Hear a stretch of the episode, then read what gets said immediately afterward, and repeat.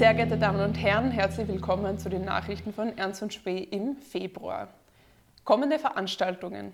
Am 3., 4. und 5. März findet das nächste Mini-Festival im Café Siebenstern statt.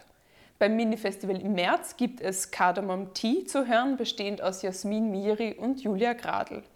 Auftreten wird auch die neue Sommertour-Band und erstmals der Sänger, Gitarrist und Moderator Konstantin Siekert. Er tritt sowohl solo als auch im Trio auf.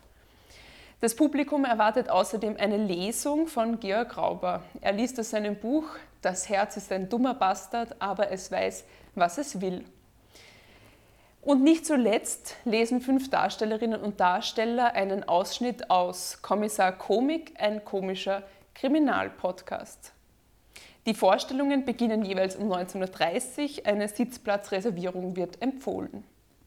Neuer Podcast. Demnächst erscheint ein Porträt über Jasmin Meiri.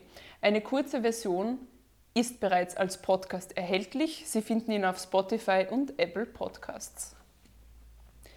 Auftritte der Kulturschaffenden. Martin Fischerauer spielt auf der Bühne Baden in Hello Dolly. Und in der Volksoper ist Daniel Stratznik in Kabarett auf der Bühne zu sehen. Das Musical läuft noch bis zum 5. März. Wer von Daniel Stratznik lernen will, kann dies auf dem Akkordeonseminar in Schrems vom 11. bis zum 13. März tun.